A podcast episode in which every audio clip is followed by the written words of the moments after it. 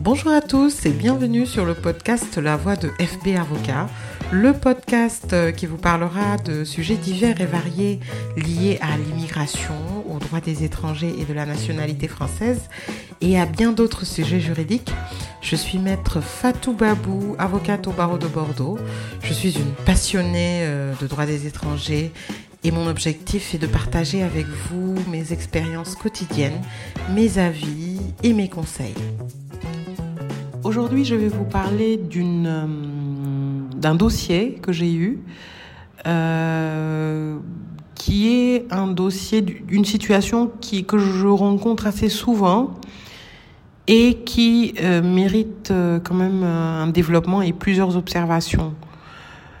Il s'agit d'un refus de visa d'un conjoint de Français qui réside euh, enfin, mon conjoint de français, donc euh, ressortissant marocain. Dans le cas de l'espèce, euh, mon client était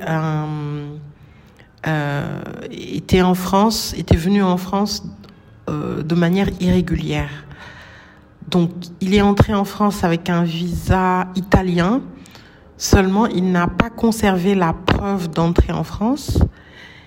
Et donc, euh, il, est entré, donc il est considéré comme étant entré irrégulièrement en France. Il a travaillé, donc il a fait cinq ans de, séjour en France, il a travaillé, puis il a rencontré une jeune Française euh, avec qui euh, une relation affective est née et ils se sont mariés sur le territoire français.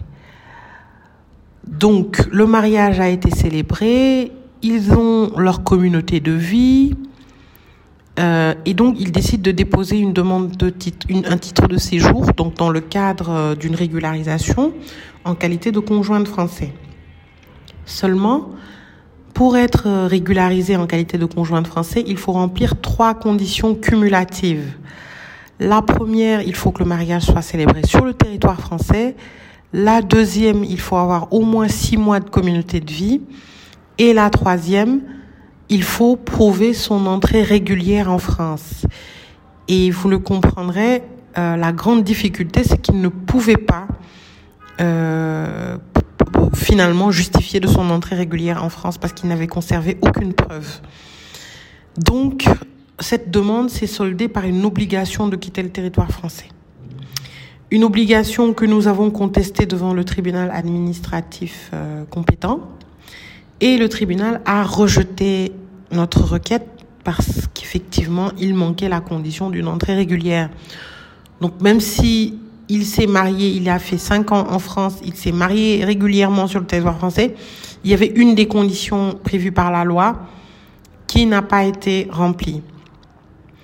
Il a donc décidé de retourner au Maroc pour solliciter un visa.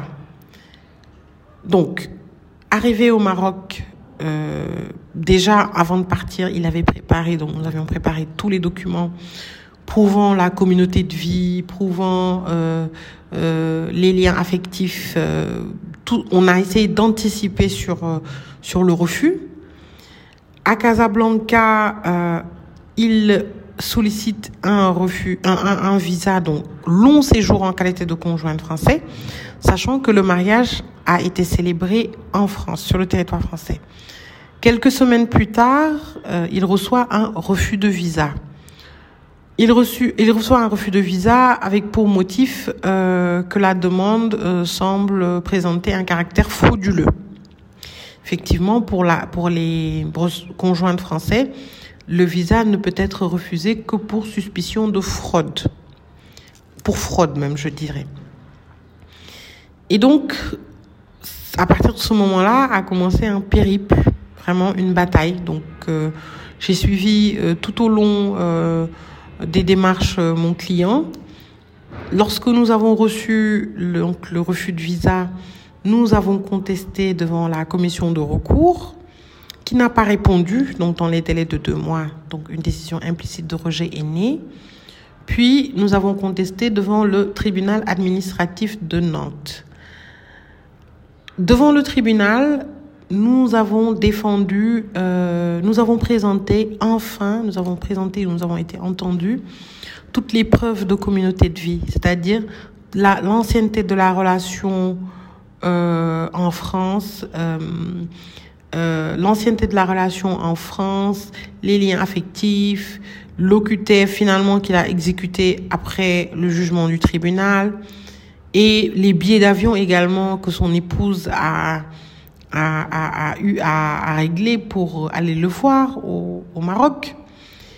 Tout cela pour dire, pour prouver devant le tribunal qu'il n'y a pas eu fraude et qu'il y a eu une erreur manifeste d'appréciation de la part du consulat et de la commission de recours.